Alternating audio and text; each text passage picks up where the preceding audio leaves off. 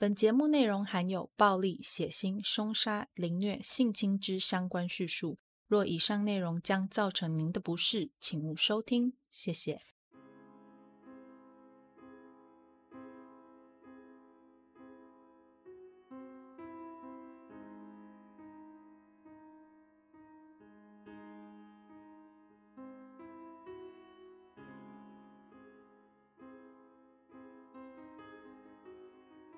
Hello，各位亲爱的 Bonus 们，大家好，欢迎回到 Them 他们的故事。我是 Molly。节目一开始，先让我们来念一下赞助哦。第一位赞助的是一只鱼，感谢一只鱼，感谢你的赞助，谢谢。下一位是我们的 Lily in Valley，感谢感谢，非常感谢你，感谢你的赞助，嗯。然后再来下一位，也是本周的最后一位，是我们的徐先生。感谢徐先生，谢谢，非常感谢以上三位 bonus 的赞助。Molly 会继续努力做出好节目来给大家听的。大家行有余力的话，可以多多赞助 Molly，金额大小不重要，重要的是我知道有人是真心喜欢这个节目的。那如果还没有办法赞助也没有关系。多留言、多分享、按赞和五颗星，这些对频道的成长都是非常非常重要的哦。好啦，那我们就要开始今天的节目喽。时间过得很快哦，咻的一下，一周就又过去了。在这里先跟大家宣布一个好消息，那就是 IG 追踪终于破千了，耶耶耶耶耶！那关于这点呢，有追踪社群的人应该都知道啦。这集的节目最后呢，我会再来跟大家分享一下，呃，我的心得，还有之前承诺说要直播的内容以及概况。我们先来把案件讲完。在进到今天的内容之前呢，Molly 要再次提醒大家，今天的内容会含有大量的恐吓、威胁、性侵的描述。如果类似的内容会让你感到不舒服的话，就要麻烦你斟酌收听喽。好了，那我们就要开始喽。在前几集的内容当中，我们不难发现，歹徒所犯下的每一桩案件，好像都有经过精密的计算以及观察。他在犯案的时候，也会全程戴着手套，避免自己的指纹留在现场。我甚至觉得啊，如果歹徒知道后来 DNA 的鉴定技术会变得这么准确，甚至不需要你的 DNA。警方就可以透过其他人来找到你的 DNA 的话，哎，歹徒应该也会选择不要在犯案现场留下任何自己的体液或者是唾液才对。上一集有讲到东区强暴犯在社区里面犯下的案件，其中两起是在一九七六年，剩下的案件都在一九七七年。在这些发生的案件里面呢，基于种种理由。警方决定不公开有关歹徒的犯案细节。原本其中一个原因是为了不要让社会大众感到恐慌，可是没有想到这样的做法却让被害人们失去了警戒。当时社会舆论对于警方这样子的作为是很不谅解的。大部分的人都认为，如果警方可以试出一些犯案有关的细节，也许在预防犯罪这一件事情上可以达到一定的成效。不过，他们却不知道，警方对于要不要释出相关的讯息，也是感到非常的苦恼。后来，终于有一篇报道写出了歹徒犯案的部分细节，虽然不是全部，但却提到歹徒从来没有在被害人家里有男人的时候出现过。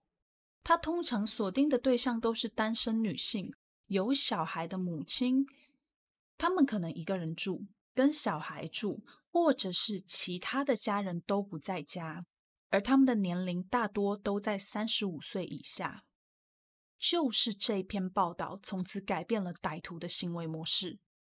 今天，Molly 就要来跟大家讲讲，在这篇报道之后，歹徒都做了些什么。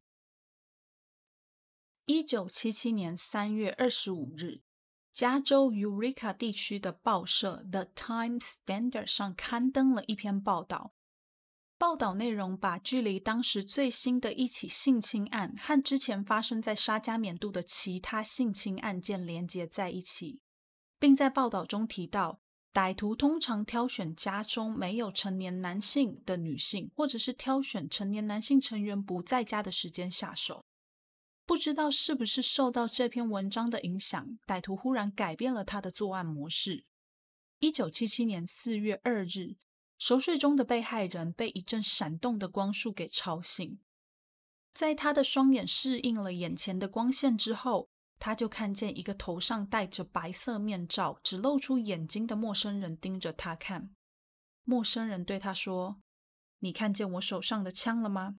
不准发出声音。”被害人回答：“是。”陌生人朝着被害人身边的男人接着说：“把他给我叫醒。”接着，被害人就摇醒了熟睡中的男友，并轻声的告诉他：“有个陌生人在我们的房间里。”也几乎在同时，歹徒将手中的手电筒光束照到被害人男友的脸上。男友在这时候就大喊：“快给我停下来！”歹徒举起手中的枪说。不准动！给我趴下！我手里有枪，而且有两个弹夹。我要钱！告诉我你们的钱包在哪里？你们最好给我说实话，不然我就杀了你们！不准轻举妄动！你现在要么给我趴下，要么我杀了你！哎，你没有听错，歹徒就是这样歇斯底里的讲了一大串。男友听见歹徒这样的威胁，便马上屈服，告诉歹徒说自己的裤子里面有钱包。歹徒拿起男友的裤子，并对着被害人大喊说：“你去把他给我绑起来！”在被害人问歹徒要用什么东西绑的时候，歹徒对着被害人示意在男友身旁的鞋带，要被害人用鞋带绑住男友。这时候，心生恐惧的男友就对被害人说：“快快照他的话去做。”可是这个举动，这句话似乎有一点点惊动到歹徒。歹徒对着男友大喊：“闭嘴！”然后用枪抵着男友的脑袋，对他说：“不准抬头！如果你看到我的长相的话，我就要把你们两个都给杀了。”接着他又说：“在我拿到钱之后，我就要回到我在 American River（ 中文就是美国河）。”他说：“我就会回到我在美国河旁边的帐篷里了。”在被害人完成歹徒交代他的所有动作之后，歹徒上前检查了一下男友身上的鞋带是不是够紧，确认都没有问题了。他转身将被害人的手给绑了起来，一边绑还一边说着：“我要特地把你带到走廊上绑起来，这样你们就没有机会帮彼此松绑了。”说完，歹徒就带着被害人到了另外一间房间。他捆绑了被害人，用布条蒙住被害人的眼睛，还在被害人的背上放了杯子和小碟子。歹徒告诉被害人说：“如果你敢乱动，我就会马上听到，然后我就会立刻回到这里来杀了你。”歹徒听到这样，当然是一动也不敢动啊。歹徒在被害人身上放了杯子和小碟子之后，便转回到男友所在的房间。也在男友的身上摆了相同的物品，说了相同的话。一切都准备妥当之后，歹徒回到了厨房。接着，整间屋子安静了下来，再也没有任何的动静。过了不知道多久，被害人以为歹徒已经离开了，打算想要帮自己松绑。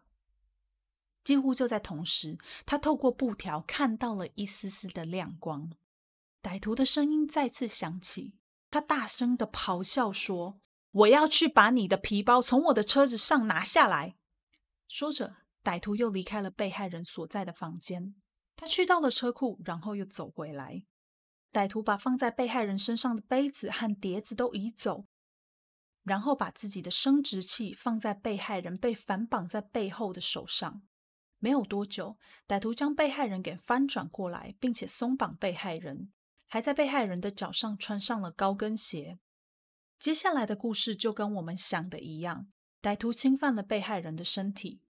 在他侵犯被害人之前，他还问被害人当晚是否有跟自己的老公发生性关系。被害人回答没有。歹徒满足完了自己的兽欲之后，便离开了房间，去到厨房，开始在厨房里吃东西。他吃完东西之后，又再一次的回到被害人所在的房间里，又一次残忍的侵犯了被害人。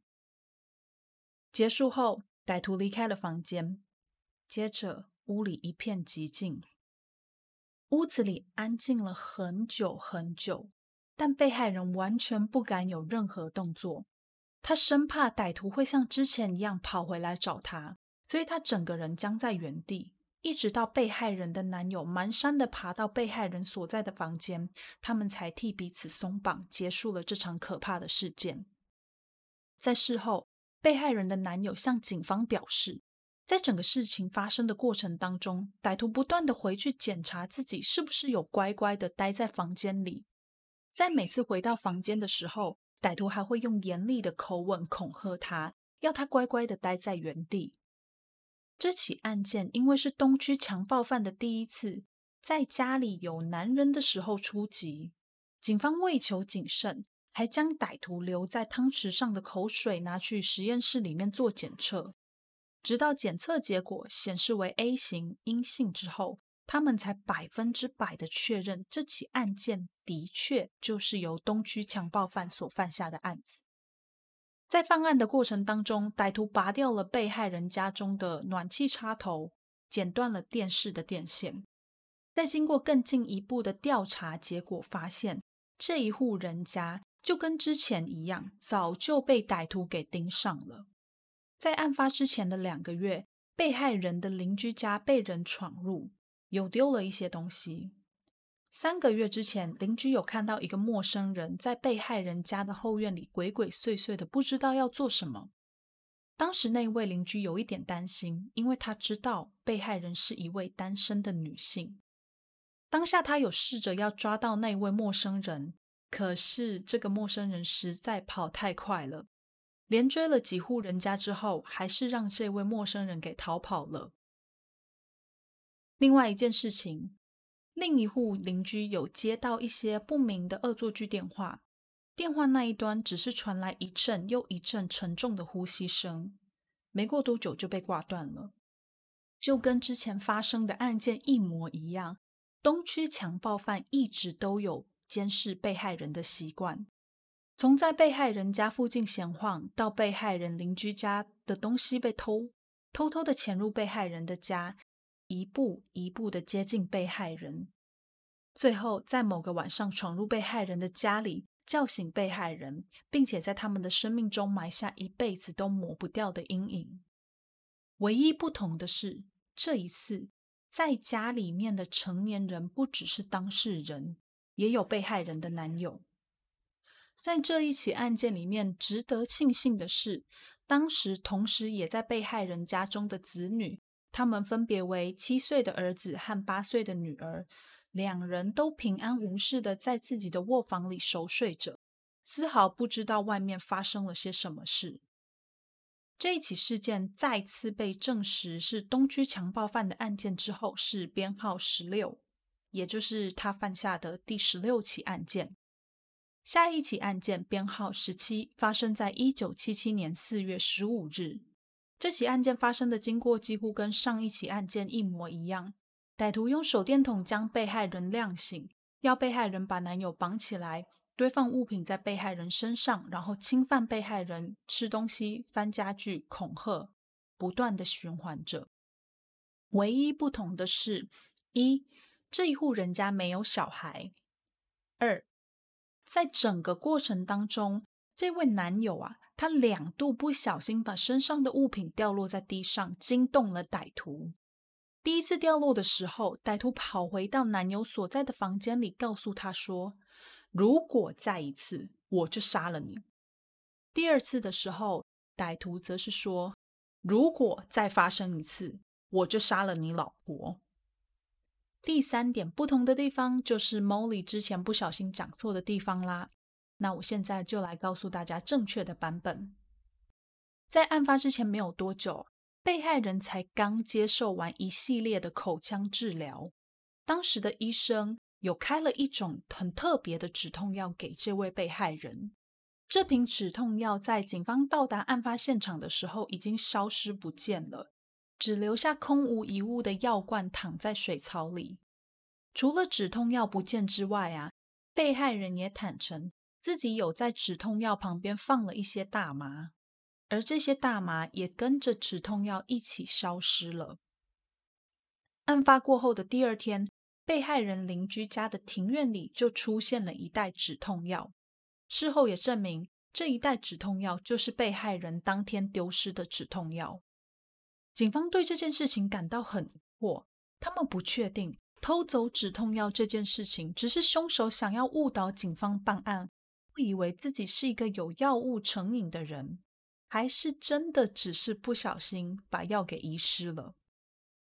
以上两件案件还有一个相同，并且让警方感到在意的地方是，这两起案件里面，歹徒都称两位被害人的男友为老公，再再显示出歹徒对于两位被害人的家庭组成方式并不是那么的清楚。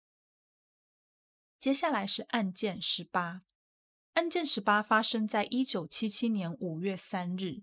这起案件的被害人家里除了自己之外，还有丈夫和两位孩子，过程都类似，我们就不赘述。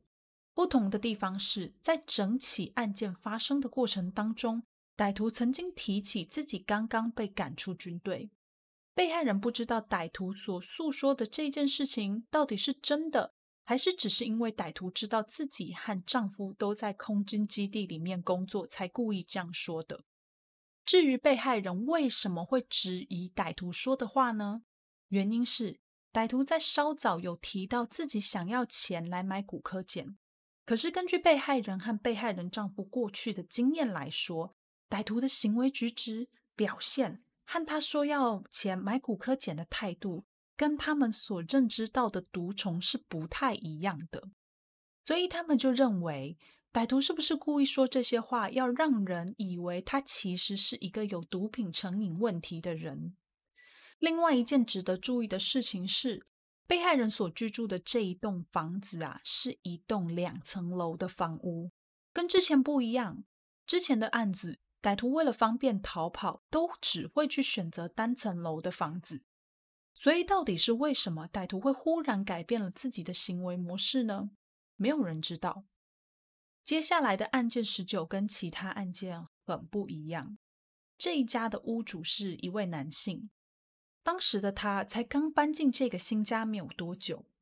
而案件的被害人并不是屋主的老婆或者是女朋友，只是这位屋主的普通朋友。这一天。被害人在晚上大约十点半的时候，带着自己的狗狗到屋主家，要向屋主请教一些生意上遇到的问题。他们聊到凌晨大约十二点十五分左右，被害人看时间实在太晚了，决定要先回家休息。当两人走到庭院外面的时候，原本乖乖待在外面的狗狗忽然开始大叫。接着，他们就注意到一位脸上戴着滑雪面罩的男子，手上拿着枪对着他们，命令他们回到屋子里，还告诉他们说：“如果不照做，我就轰了你的脑袋。”回到房子里之后，所有的过程都跟之前一样，这边直接省略，来讲讲不同的地方。前面有提到啊，屋主其实才刚搬到这个新家没有多久。家里的角落甚至还堆放着来不及拆封整理的物品，窗帘也都还没有装上。当天被害人到屋主家的时候，一直有一种不太舒服的感觉。不过他说服自己，应该只是因为朋友家还没有装窗帘，所以才会没什么安全感，忍耐一下就过去了。想不到女性的直觉是准确的，不幸的事件还是发生了。另外。这位屋主也提到，这名歹徒在犯案的过程当中，不断的在深呼吸，并且喃喃自语的对自己说着：“你可以的，你办得到的。”类似像这样子的话，感觉就好像是在对自己打气一样。接下来是案件二十，因为案件发生的过程都差不多，我们直接省略中间，来讲讲调查的经过。当调查小组在周边邻居进行一些例行性的询问之后，发现原来早在很久之前，就有人看见这个社区里面一直有一台来路不明的箱型车在附近徘徊。当然，跟之前一样，也有人表示有人看到一个陌生人在周边游荡。其中很重要的事情就是，被害人的其中一个邻居，一位妇人，也就是把这间房子卖给被害人一家的前屋主，就表示说，在被害人买房子之前，有一个陌生男子自称是房地产经纪人，想要来帮他们卖房子。这位屋主当下觉得很奇怪，因为之前已经有来自同一家房地产公司的经纪人来找过他两次了。怎么今天又有同一家公司的中介来找他呢？基于礼貌，这位妇人还是让这位自称是经纪人的人进到房间里参观。不过，这位陌生人问的问题都很奇怪，他不像之前的房仲、中介或者是销售员会问很多跟房子有关的问题，反而是对这位妇人本身比较有兴趣。陌生人问了很多关于富人的老公和富人小孩之类的问题，关于他看的地方跟其他的房仲也不太一样。这个陌生人一直在观察家里的窗户还有家里的门的位置。在警方继续询问有关这位陌生人的细节之后，发现这个人跟东区强暴犯的所有特征都一模一样，于是就判定。那位自称是经纪人的陌生人，很可能就是东区强暴犯。他来参观屋子，只是想要先来探路。我读到这笔资料的时候啊，就觉得这位歹徒的行径不仅很变态，还很大胆，大胆到敢这样大辣辣的直接走进到人家家里看房子，真的很扯。除了以上的讯息之外，路人也表示自己在案发之前没有多久。一直有收到来路不明的电话。诶，如果依照这样看来，是不是就表示东区强暴犯原本锁定的目标根本不是现任屋主，而是这位妇人，也就是前任屋主呢？老实说啦，关于这一点我没有答案。当时办案的警方虽然有这样怀疑，但是他们也没有任何的答案。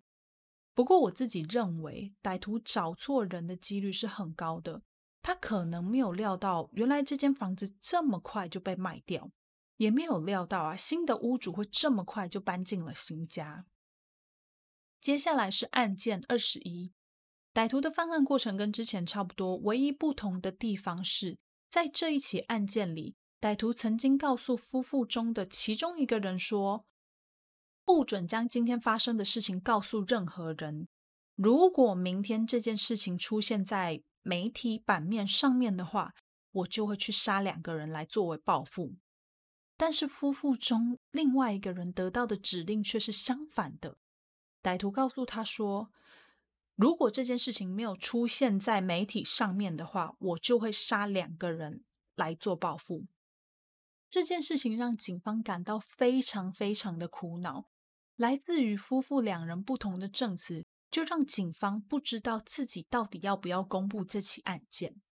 除了这件事情之外啊，这起案件很特别的一个地方就是，就在负责东区强暴犯这一系列案件的警官到达被害人家没有多久，警官就发现这一家的男主人就是之前在 Dale Dale 的小学安全宣导会上站出来说，没有人会让自己的老婆受到伤害。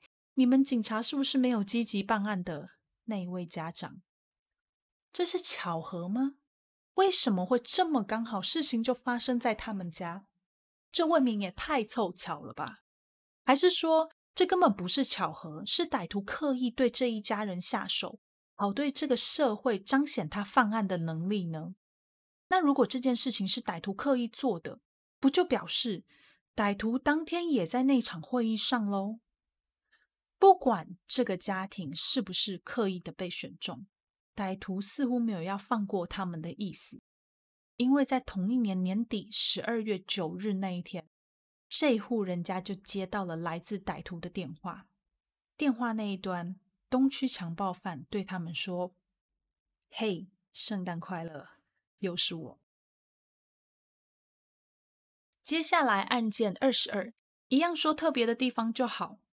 在歹徒攻击被害人的过程当中，歹徒告诉被害人说：“有一些话我要你跟那些猪讲。上一次他们搞错了，我是说，如果这些事情出现在明天的报纸或者是媒体上的话，我就会杀两个人来作为报复。当然，我今天不会杀你们。接着，他就开始歇斯底里的说自己家里有电视，如果这些事情被报道出来的话，他一定会看到，到时候他就会回来杀了被害人。说完，他停顿了一下，又说：“哦。”妈妈看到这些新闻会很害怕。妈妈看到这些新闻会很害怕。当这位歹徒在嘴里说“猪”的时候，指的就是警察的意思。他在说这个字的时候，感觉非常非常的愤怒，而且生气。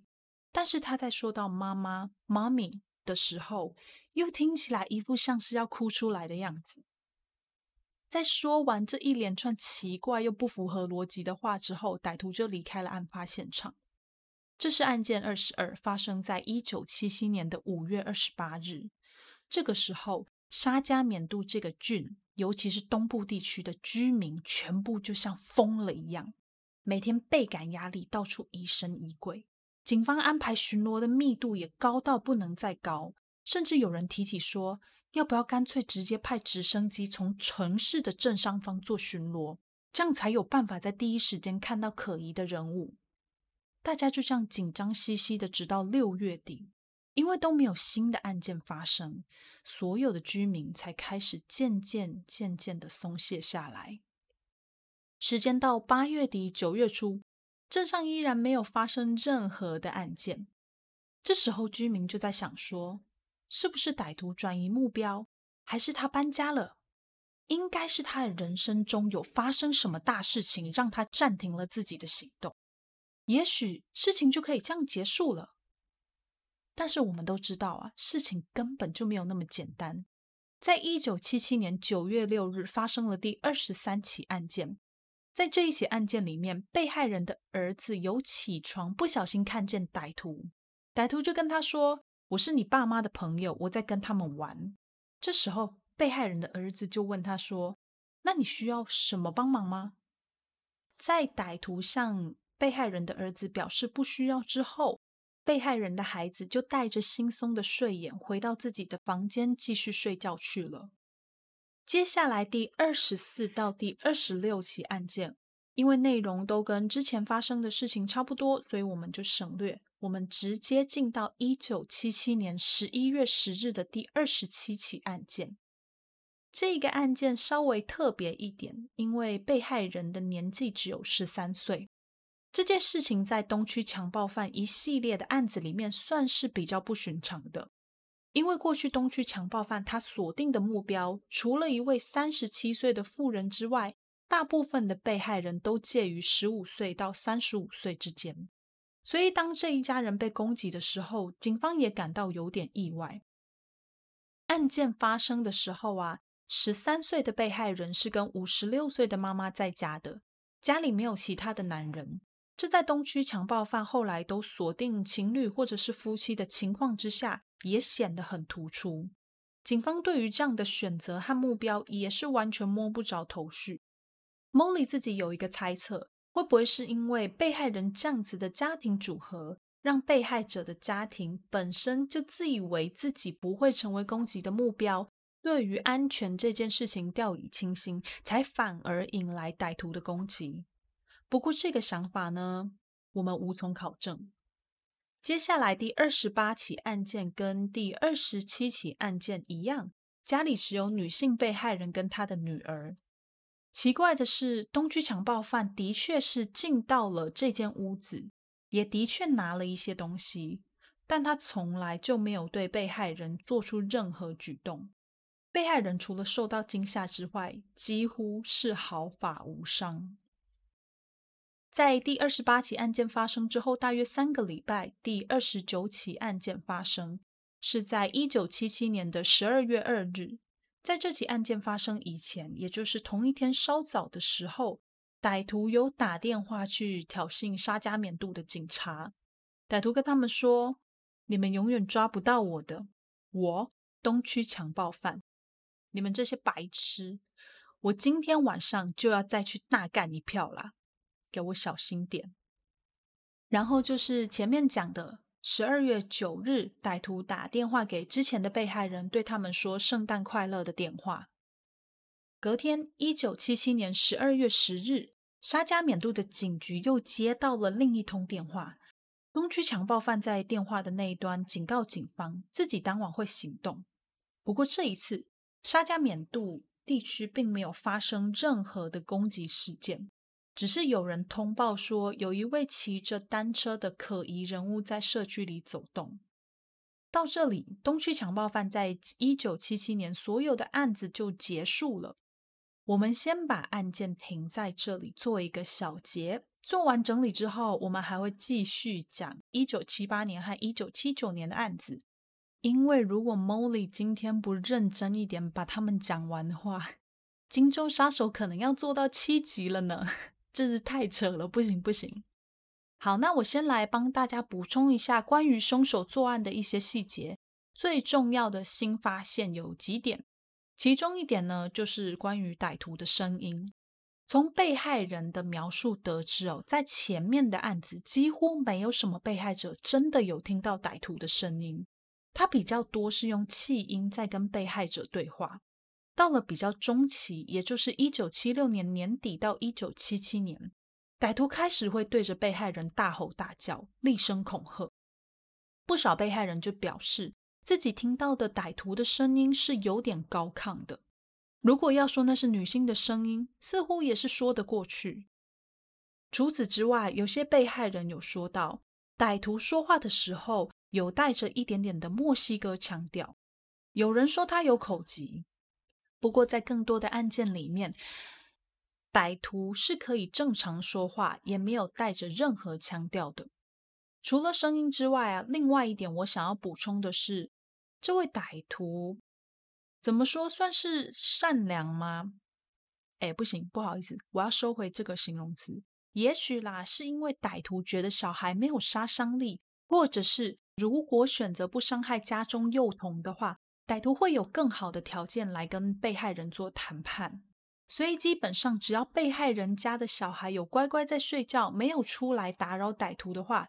歹徒是从来都没有去骚扰或去伤害过任何孩子的。在以上两点之外啊，被害人里面还有很多人是军眷或者是职业军人。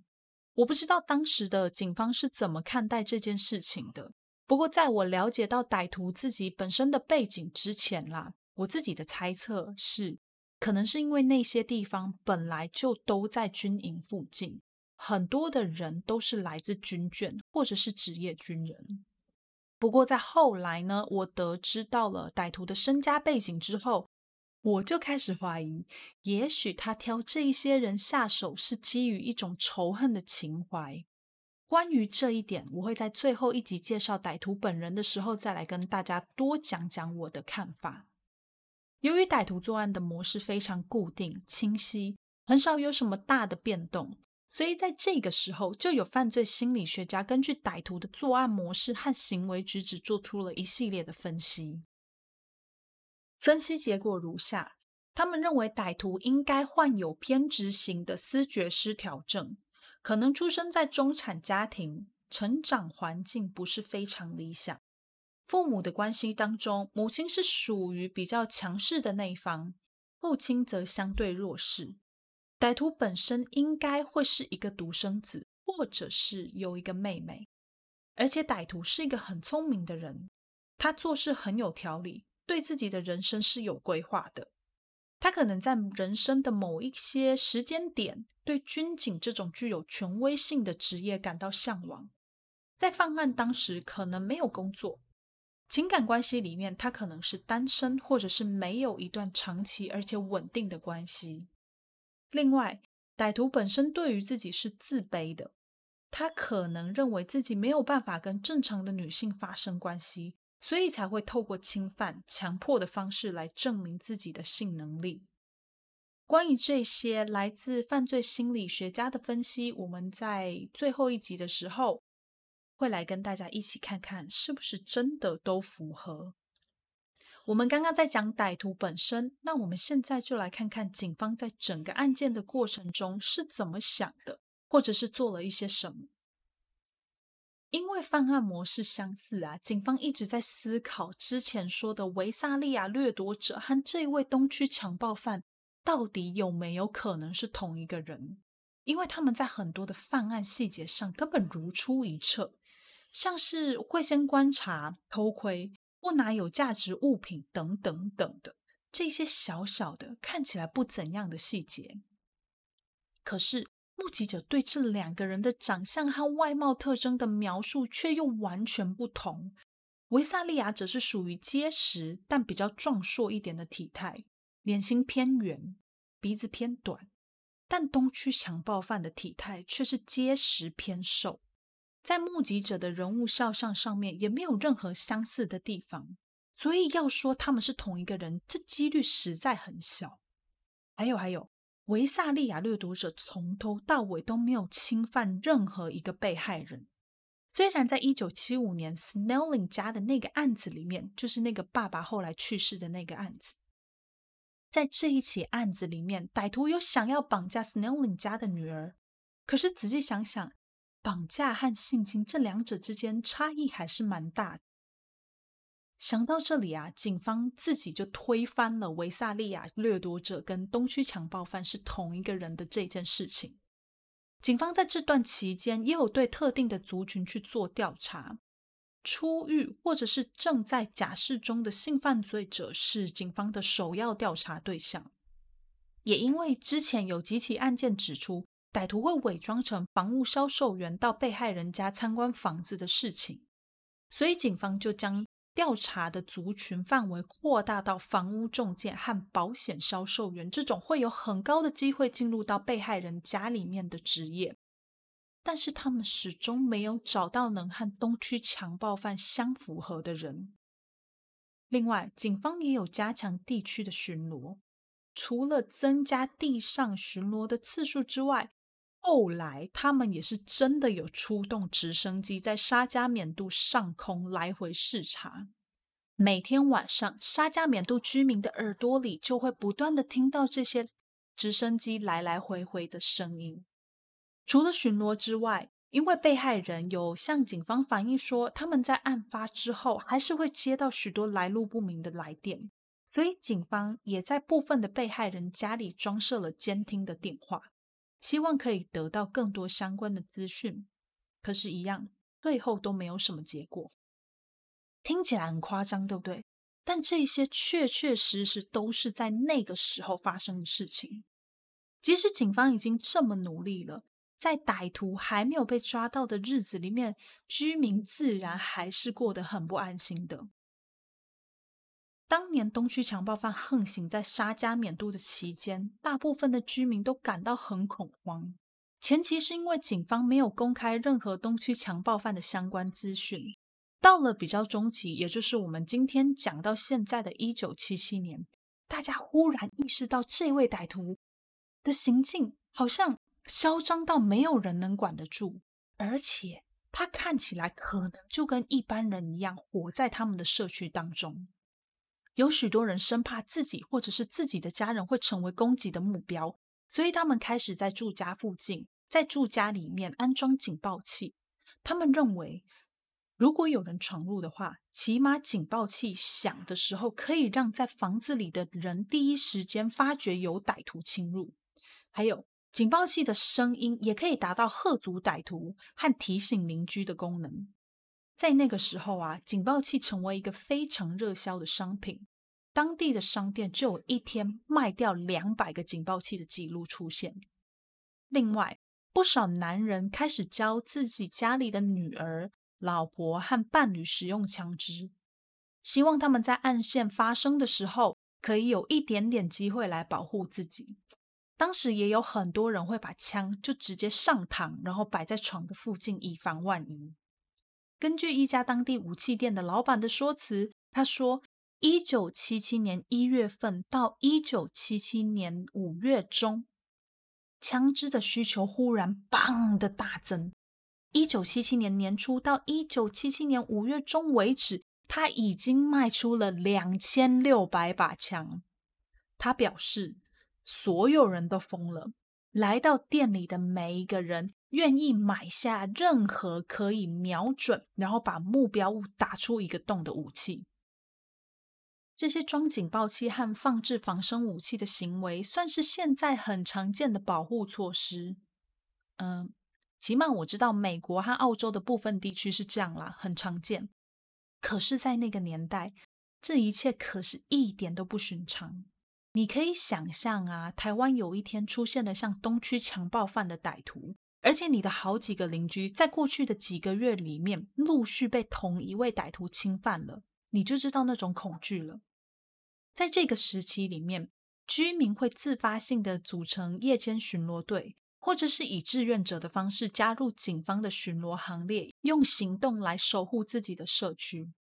还有，还有，居民也开始习惯会在夜里，或者是家里没有人的时候，把电视打开，制造好像一直有人在家里的假象，希望这样子可以吓阻歹徒。大家出门的时候，也一定会检查门窗。不会再像以前一样出门不锁门或者是不关窗。在人民害怕、恐慌、警方很积极想要逮捕歹徒的情况下，悬赏奖金是一定有的。特别的是，除了官方提供的赏金之外，甚至还有一位沙加缅度当地的牙医加码，让悬赏奖金总额提高到三万美元。三万美元在现在大概是台币八十几万。从现在的角度来看，哎，不要这样讲好了。从 Molly 的角度来看呢，这是一笔不小的数目，更不要说是七零年代了。七零年代的美国啊，一块美金是足以支付一个人一天的三餐，所以三万美金真的不是一笔小数字。讲完了以上这些小节的整理，就算是一个结束了。那我们就来进入一九七八年吧，在一九七八年。仍然有被害人收到来自歹徒的电话，例如在一九七八年一月二日的时候，有一位被害人收到歹徒的电话，电话的那一端不断的传来说：“我要杀了你，我要杀了你，我要杀了你，贱人，贱人，贱人，贱人，贱人，妓女。”接着电话就被挂掉了。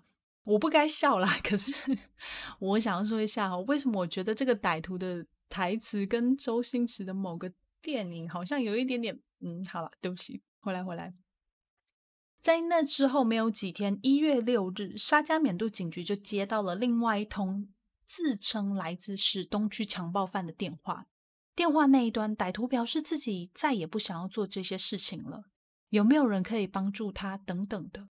在每一次的问话当中，歹徒都会很小心、试探性的去问警方说。你们是不是有在监听或者是追踪电话的来源？当然，这通电话呢，跟之前一样，在警方还来得及追踪到发话位置之前，就被歹徒挂断了。接着，我们进入一九七八年的第一起案件。这一起案件分别被官方标记为第二十九和第三十起案件。它们发生在一九七八年的一月二十八日。被害人是一对姐妹。两个人都在家里遭到歹徒的侵犯，这也是为什么会被标成两个案件的原因。案发当时，家中只有两姐妹，没有其他人。被害人的父母在歹徒离开之后的十五分钟到达了家里，这才帮两位姐妹报警。其中一位被害人在事后就有告诉警方说，歹徒在离开的时候很生气，然后又自言自语的说。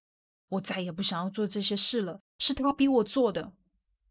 接下来我要讲的这个小插曲是歹徒的另外两起谋杀罪，在当时呢，被大家认为这两起案件的歹徒是东区强暴犯第一次犯下的杀人罪。当然，我们后来知道并不是嘛。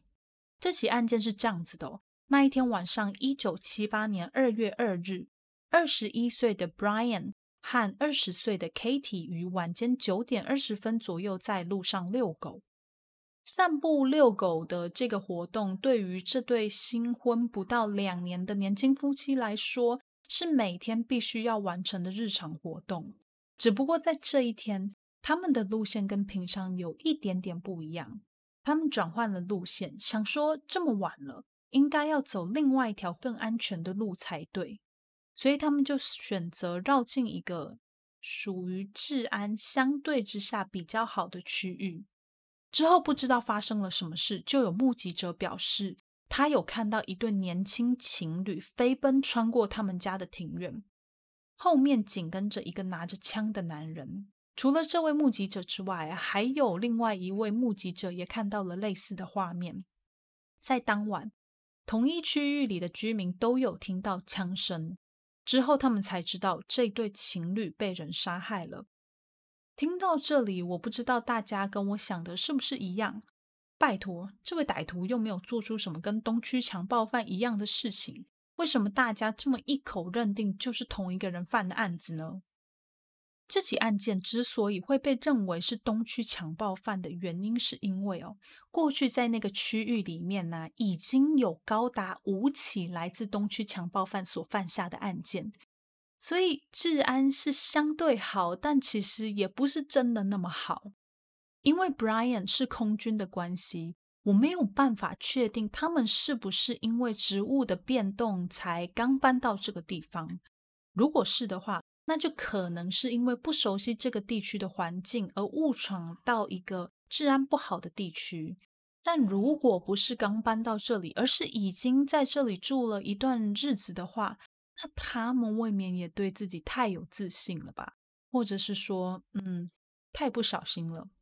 哎，好了，我们不可以责怪被害人哦。那不管答案是什么，我们都已经没有办法得知了。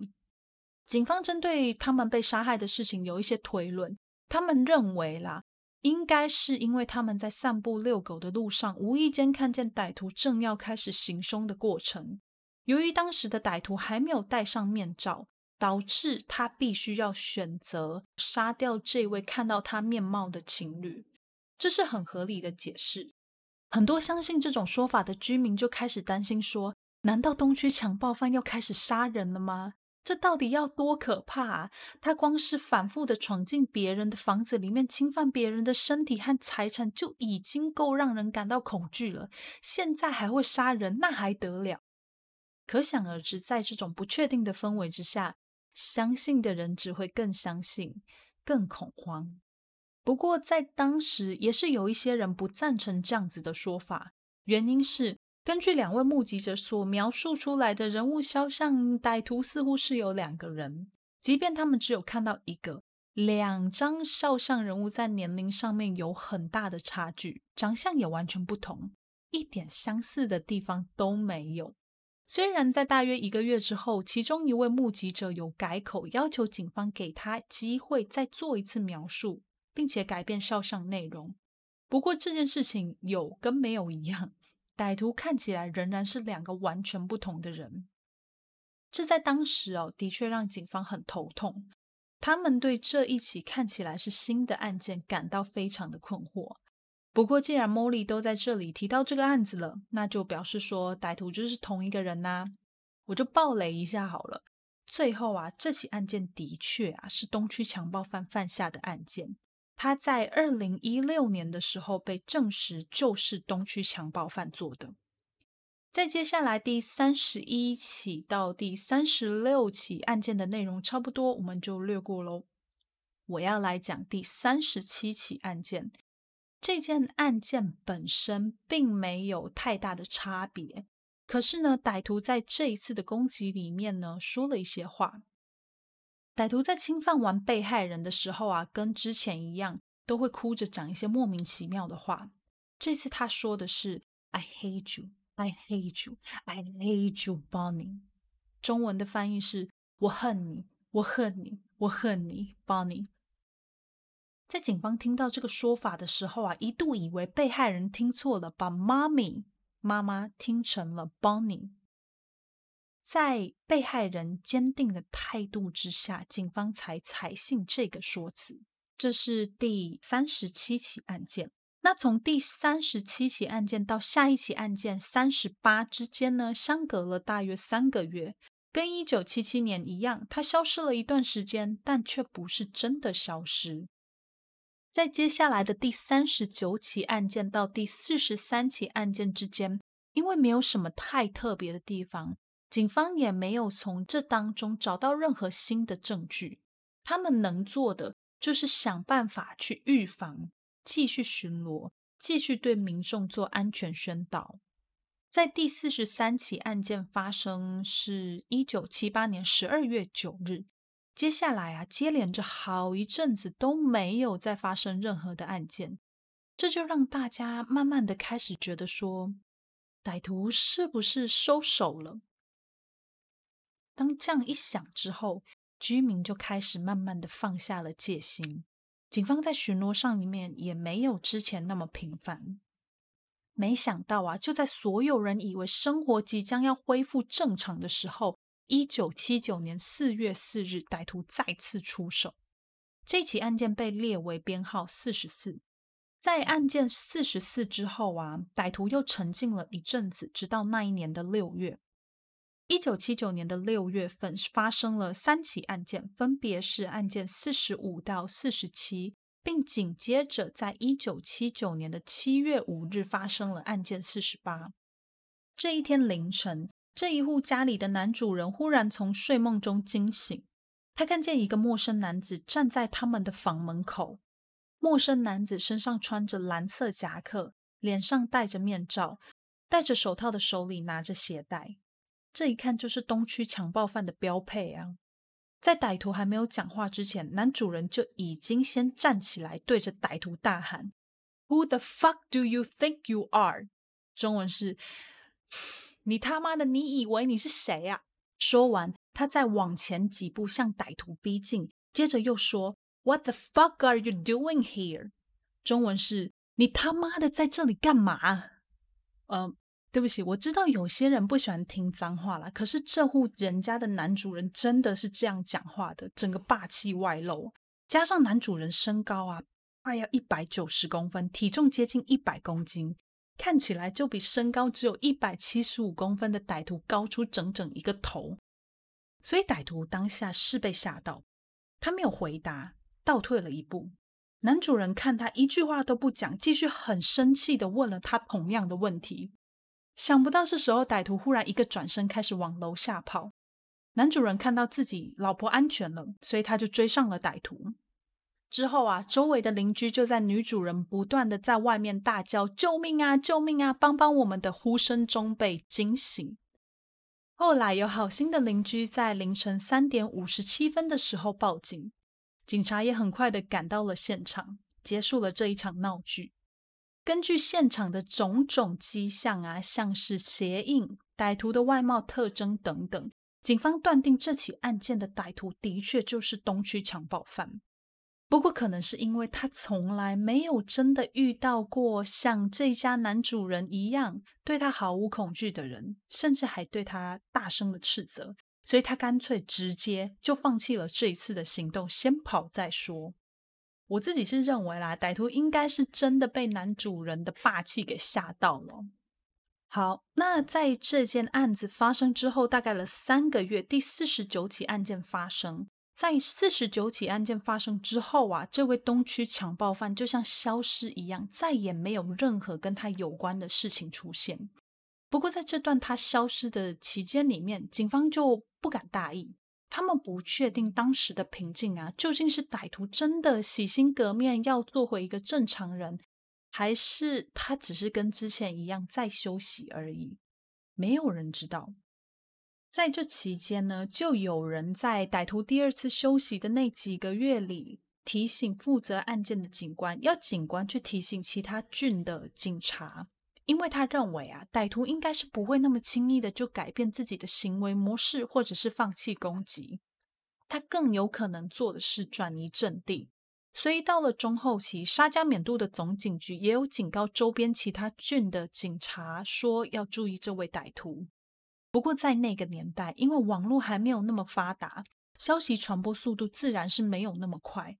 其他地方的警察很多根本都还不知道沙加缅度出了一位连续强暴犯，他们一点准备都没有。当他们知道啊彼此要开始合作的时候，更是感到不可思议。平时小小的跨区合作也就算了，现在居然要整个跨郡，这怎么可能？一般来说啊，不要说以前的警察，就是现在的警察，要你跨区合作都很难。警局之间彼此竞争啊，在美国是很常见的。如果你有看到过《布鲁克林九九》那部影集，你就会知道啊，他们在局跟局之间都是在暗暗较劲的。所以当时其他地方的警察知道要跨区合作的时候，第一个反应就是怎么可能？另外一个反应就是啊，这逮鸡抓雕啊，这个不慎重不行。当然啦。我个人是不排除这当中一定有一些警察是不把这件事情当一回事的。好啦，那今天的案子就先讲到这边了啊。这这集有点，我觉得荆州杀手这个杀手啊就很突破我的底线，骂脏话，然后讲一些很猥亵的话，通通都来了。所以我觉得以后在录音的时候，我应该会更放得开吧。好啦开玩笑。那荆州杀手这个案子呢，还有两集。下一集我们会继续分析他之后的案子，最后一集呢，我们就会来聊聊荆州杀手的成长背景，还有他当年到底是怎么被逮捕的。那我们这周的留言先暂停一次，下周再继续念留言。哎，不是不是暂停一次，大家都不给我留言哦，留言还是要有哦，拜托，看到你们的留言，我真的很被鼓励啦。那前面有讲，我们现在会讲一些直播的东西。关于直播啊，我会在做完《荆州杀手》之后全力来研究直播平台，确定会是在 YouTube 上面。我觉得这应该是最多人会使用的平台啦。用这个平台的话，大家就不用再去找新的网站，或者是要再下载新的 A，这样会比较方便一点。不过因为我是第一次做直播，有一点不知道要怎样运作，所以我还是需要花一点时间去了解一下。那直播的内容呢，就是 Molly 会在直播上面讲一个案件，也会在讲案件的中间跟大家做一些互动。这个案件最后会不会剪成一个单集，我不确定，要看一下状况。时间的话，应该会是在某周的周五或者是周六晚上九点左右，台湾时间。这样参与的人应该会比较多一点。那其他更多的想法呢？我还在构思当中，所以如果大家有什么意见，都可以提供给我。好啦，那我们今天的节目就到这边，一样做个宣传，大家记得去加一下社群，IG 跟 FB 的连接都在叙述栏里面。那如果你心有余力的话，也可以透过赞助连接来赞助 Molly。如果现阶段还没有办法赞助也没有关系，留言、订阅加上五颗星都是推动 Molly 继续产出好节目的重要行动哦。好啦，那今天就谢谢大家的收听，我是 Molly，我们下集再见喽，拜拜。